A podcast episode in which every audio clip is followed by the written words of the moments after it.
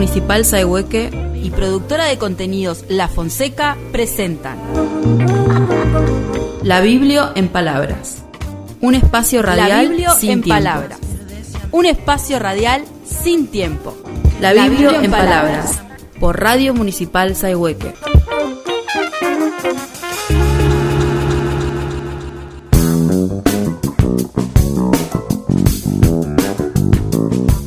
Hola, ¿qué tal? Soy Mario Sánchez y a partir de este momento vamos a comenzar a compartir la Biblia en palabras. La Biblia en palabras es un programa de radio dentro de otro. Hoy vamos a seguir compartiendo el ciclo leyendo Julio Cortázar con la voz de la escritora Adriana Treco. En este episodio vamos a compartir Cortázar y el tango. Son protagonistas su infancia, su juventud, las diferencias con el jazz, pero también Gardel y la vitrola. Además, escucharemos algunos tangos con la participación de músicos regionales. Participaron en estos episodios como locutora Ana Muñoz, eh, productores y editores fueron Melina Barrero, Beatriz Vilches y Mario Sánchez y en la conducción la escritora y docente Adriana Treco. A continuación, el programa.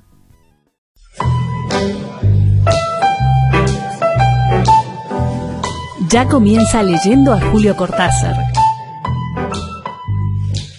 Un programa producido por La Fonseca, conducido por la profesora y escritora Adriana Treco.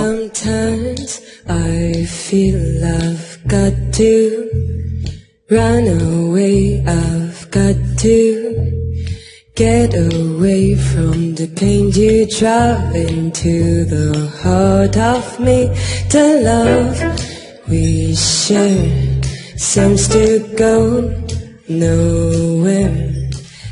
Hola, estamos juntos nuevamente mediante este ciclo de lecturas y música y en el programa de hoy Cortázar nos acerca al tango. Julio Cortázar ha escrito y comentado numerosas veces que creció en una atmósfera de tangos, que los escuchaban por la radio cuando era chico y que después fue un tango tras otro. Había gente en su familia que los tocaba al piano y los cantaba. El tango se volvió entonces, en palabras del escritor, parte de su conciencia y en la música que lo devolvía a su juventud y a Buenos Aires. Según Manuel Adet, Cortázar alguna vez declaró que comparado con el jazz, el tango era mucho más pobre, para agregar luego, a modo de consuelo, que esa pobreza era hermosa. Él mismo cuenta que en 1952 un amigo le regaló una Victrola y algunos discos de Gardel ese obsequio, considera Dead, solo se le hace a alguien que es capaz de disfrutar con el tango. En ocasión de ese regalo escribió algunas opiniones sobre este género y Gardel. Una de ellas es este texto. Leo algunos fragmentos adaptados para el programa de A Gardel hay que escucharlo en la vitrola.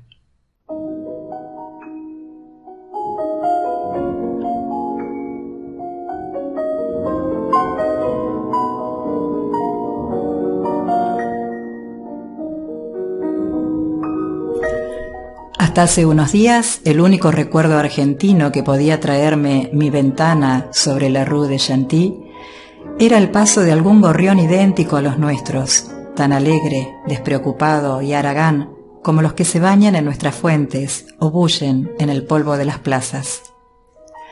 Ahora unos amigos me han dejado una vitrola y unos discos de Gardel. Enseguida se comprende que a Gardel hay que escucharlo en la vitrola con toda la distorsión y la pérdida imaginables. Su voz sale de ella como la conoció el pueblo que no podía escucharlo en persona, como salía de zaguanes y de salas en el año 24 o 25. Para escucharlo hasta parece necesario el ritual previo, darle cuerda a la vitrola, ajustar la púa. El gardel de los pickups eléctricos coincide con su gloria, con el cine, con una fama que le exigió renunciamientos y traiciones. Es más atrás, en los patios a la hora del mate, en las noches de verano, en las radios a galena o con las primeras lamparitas, que él está en su verdad, cantando los tangos que lo resumen y lo fijan en las memorias. El Gardel de los años 20 contiene y expresa al porteño encerrado en su pequeño mundo satisfactorio, la pena, la traición, la miseria no son todavía las armas con que atacarán a partir de la otra década el porteño y el provinciano resentidos y frustrados. Una última y precaria pureza preserva aún del derretimiento de los boleros y el radioteatro. Cuando Gardel canta un tango, su estilo expresa el del pueblo que lo amó. La pena o la cólera ante el abandono de la mujer son pena y cólera concretas, apuntando a Juana o a Pepa, y no ese pretexto agresivo total que es fácil descubrir en la voz del cantante histérico de este tiempo, tan bien afinado con la histeria de sus oyentes. Escucho una vez más mano a mano que prefiero a cualquier otro tango y a todas las grabaciones de Gardel. Tal vez porque da justa medida de lo que representa Carlos Gardel. Si sus canciones tocaron todos los registros de la sentimentalidad popular, desde el encono irremisible hasta la alegría del canto por el canto, el justo medio en que se inscribe para siempre su arte es el de este tango casi contemplativo de una serenidad que se diría hemos perdido sin rescate. La letra, implacable en su balance de la vida de una mujer que es una mujer de la vida, contiene en pocas estrofas la suma de los actos, y el vaticinio infalible de la decadencia final. El cantor no expresa cólera ni despecho, rechiflao en su tristeza la evoca y ve que ha sido en su pobre vida paria solo una buena mujer.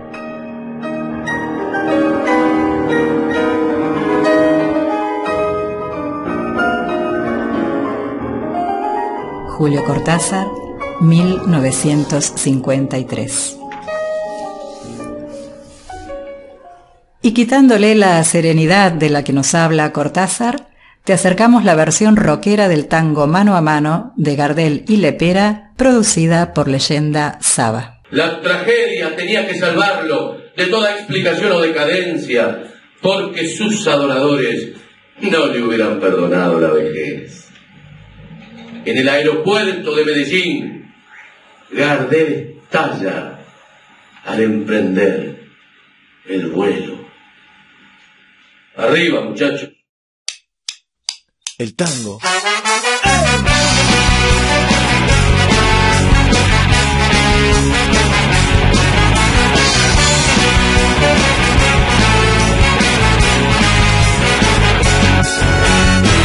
Rechiflao en mi tristeza, devoto y sido en mi pobre vida vaya una buena mujer. Tu presencia de bacana puso cara de mi nido, fuiste buena consecuente, yo sé que me has querido, como no quisiste a nadie, como no podrás querer. Se dio el juego de remate cuando vos pobre garganta, gambeteaba la pobreza en la casa de pensión. Hoy sos toda una bacana, la vida te ríe canta, los morlacos del otario los tirás a la marchanta, como juega el gato maula con el mísero ratón.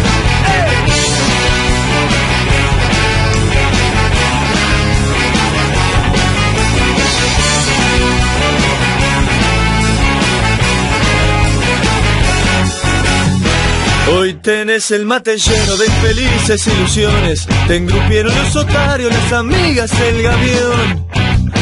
La milonga entre mañates con sus locas tentaciones, donde triunfan y claudican milongueras pretensiones, se te ha entrado muy adentro en el pobre corazón. Nada debo agradecerte, mano a mano hemos quedado, no me importa lo que hiciste, lo que has hecho, lo que harás. Los favores recibidos, creo haberte pagado. Hice alguna deuda chica sin querer se me ha olvidado. En la cuenta del otario que tenés se la cargas.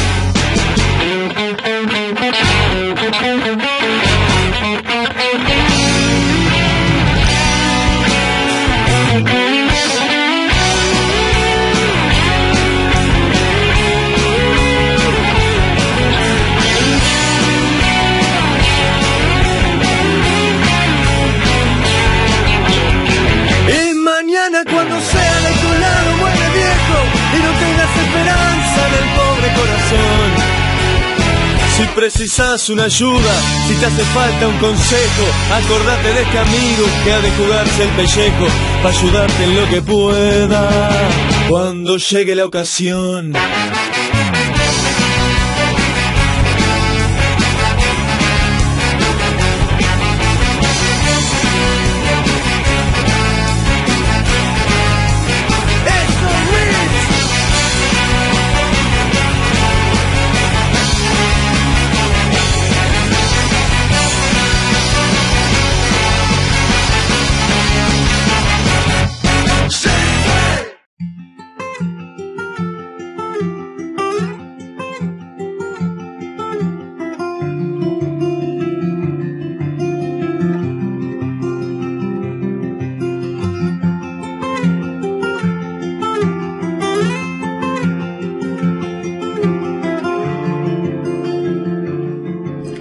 Continúo hablando por Cortázar. Un poco eso, claro. Los tangos como recuento de amores humillados y recapitulaciones de la desgracia, pueblo de larvas en la memoria mostrando en el perfil de las melodías y en las casi siempre sórdidas crónicas de las letras las monedas usadas y repetidas, la obstinada numismática del recuerdo. Y nunca viniendo solos, Magdalenas de Gardel o de Lorenz tirando a la cara los olores y las luces del barrio, el mío, Banfield, con calles de tierra en mi infancia, con paredones que de noche escondían los motivos posibles del miedo. Nunca viniendo solos, y en estos últimos años tan pegados a nuestro exilio, que no es del lejano Buenos Aires de una clásica bohemia porteña, sino el destierro en masa, tifón del odio y el miedo. Escuchar hoy, aquí, los viejos tangos ya no es una ceremonia de la nostalgia. Este tiempo, esta historia, los han cargado de horror y de llanto. Los han vuelto máquinas mnemónicas, emblemas de todo lo que se venía preparando desde tan atrás y tan adentro en la Argentina.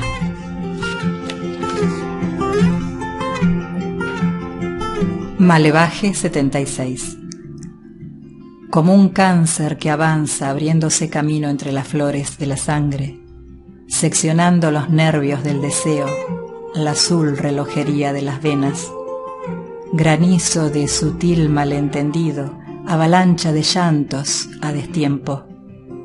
¿Para qué desandar la inútil ruta que nos llevó a esta ciega contemplación de un escenario hueco?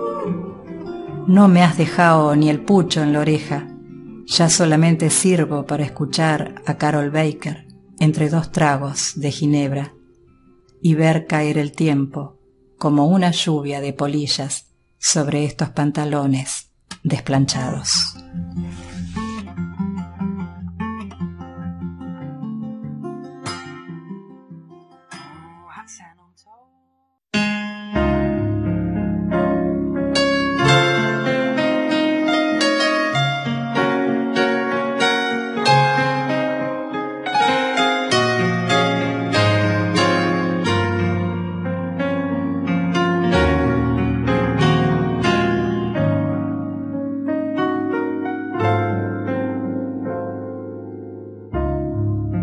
Llegado hasta tu casa.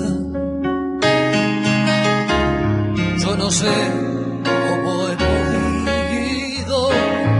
Si me han dicho que no estás, que ya nunca volverás. Si me han dicho que te has ido. Cuánta nieve y en mi calma.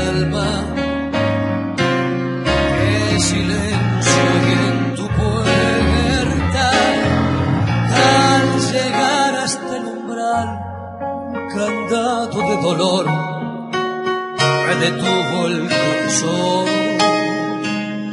Nada, nada queda en tu casa natal, solo telarañas que tejen yuyar, el rosal. Tampoco existe y es seguro que se muerto al irte tú.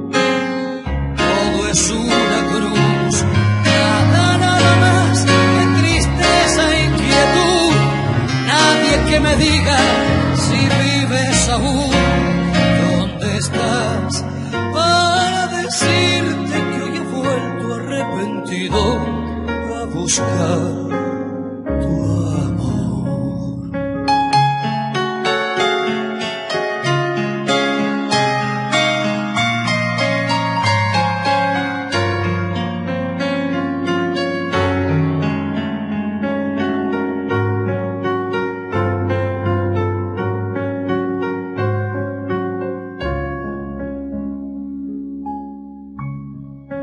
Ya me alejo de tu casa y me voy, ya ni sé dónde. Sin querer te digo adiós y hasta el eco de tu voz de la nada me responde.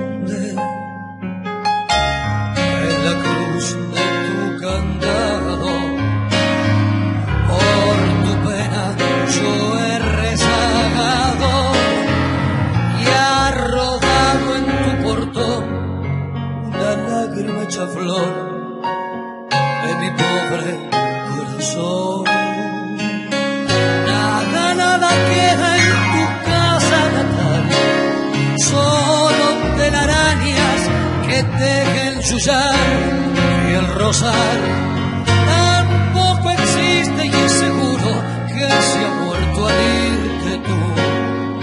Todo es una cruz, nada, nada más que tristeza y nadie que me diga si vives aún, dónde estás,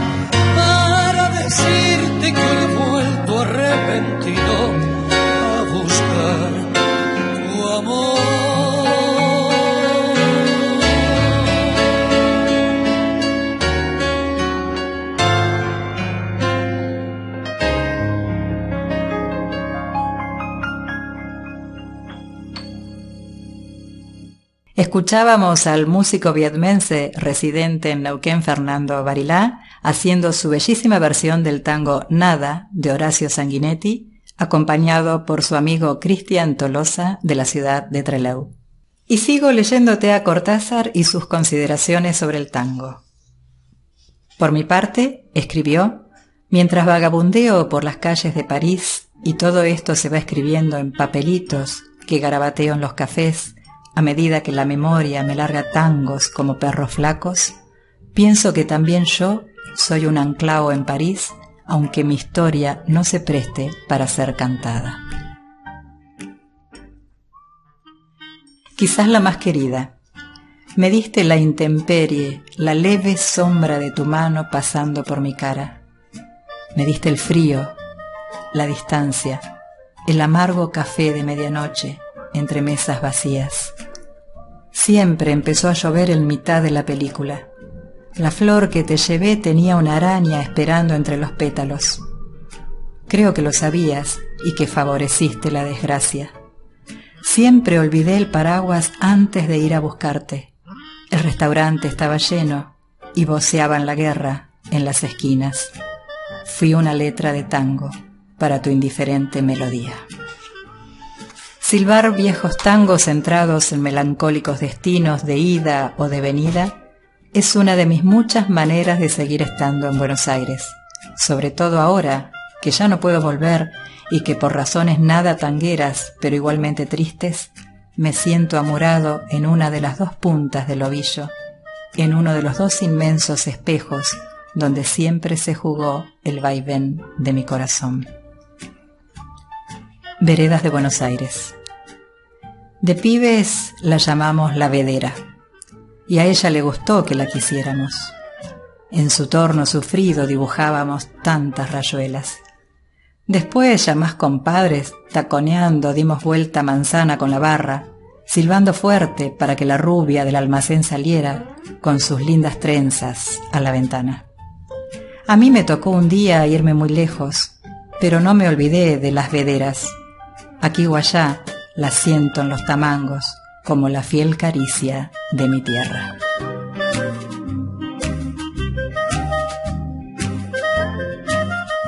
Volvemos a la música y a Fernando Barilá con Cristian Tolosa que nos acercan ahora de los hermanos Espósito el entrañable Naranjo en Flor.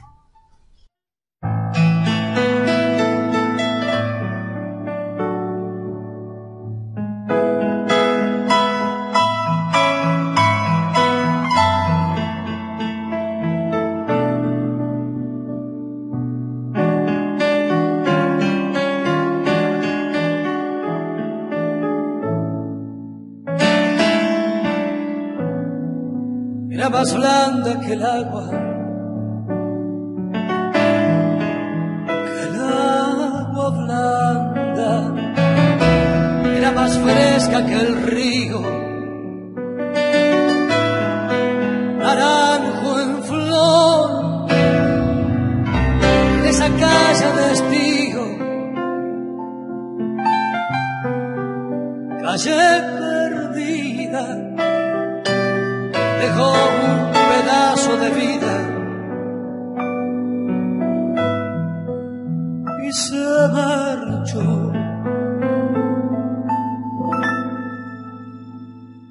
Primero hay que saber sufrir, después amar, después partir y al fin andar sin pensamientos, perfume de naranjo en flor, promesas vanas de un amor se escaparon en el viento.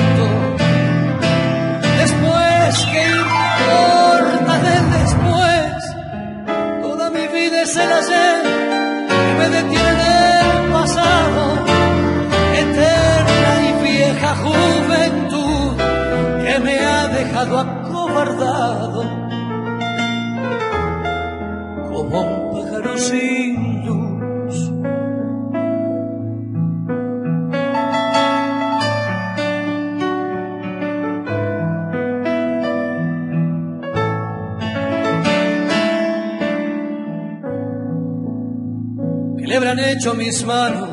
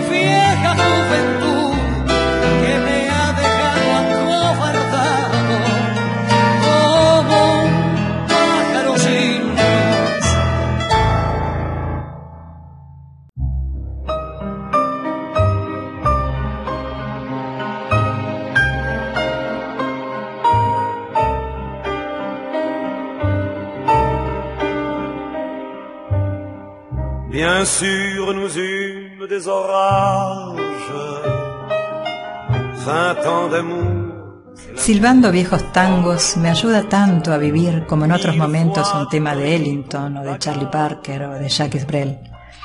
Hay esos días que te caen como un gato desde la azotea y te arrasan la cara como un diluvio de zarpazos. Entonces, en cualquier esquina de la noche, encendés otro cigarrillo y el silbido nace solo. También yo puedo murmurar entre dos pitadas cómo habrá cambiado tu calle Corrientes, pero es un murmullo tan diferente del de Gardel. Se acabaron los viajes de entonces, el París de las luces y las fiestas para criollos seguros de sí mismos. Otro tipo de anclados vegeta hoy en la vaga espera de que los vientos cambien. Y es cierto que cambiarán, pero vaya a saber si a tiempo para ellos. Cada vez que la noche me agarra silbando en la calle, Pienso que en otros barrios, en otras esquinas de aquí y de allá, hay otra gente que también lo silba, que también se consuela malamente antes de volverse al bulín y al sueño.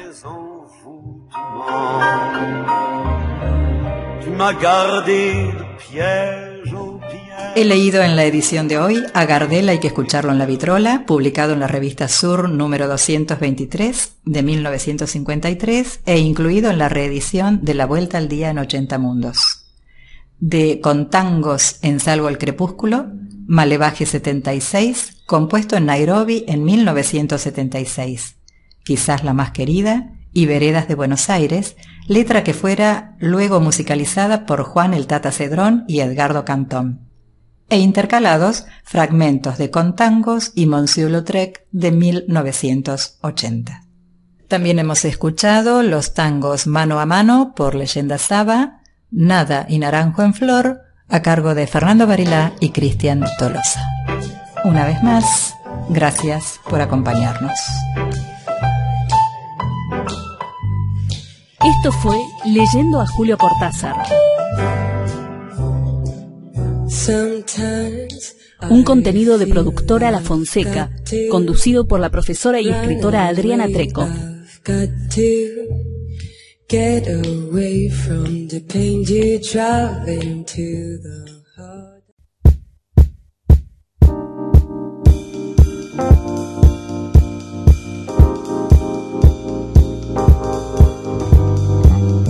Así escuchamos el quinto episodio de Leyendo Julio Cortázar, producido por La Fonseca, inscripta en el ENACOM, Ente Nacional de Comunicaciones, organismo autárquico y descentralizado que funciona en el ámbito de la jefatura de gabinete de ministerios de la Nación. La semana que viene volveremos con un nuevo episodio de la Biblia en palabras. Hasta la semana que viene.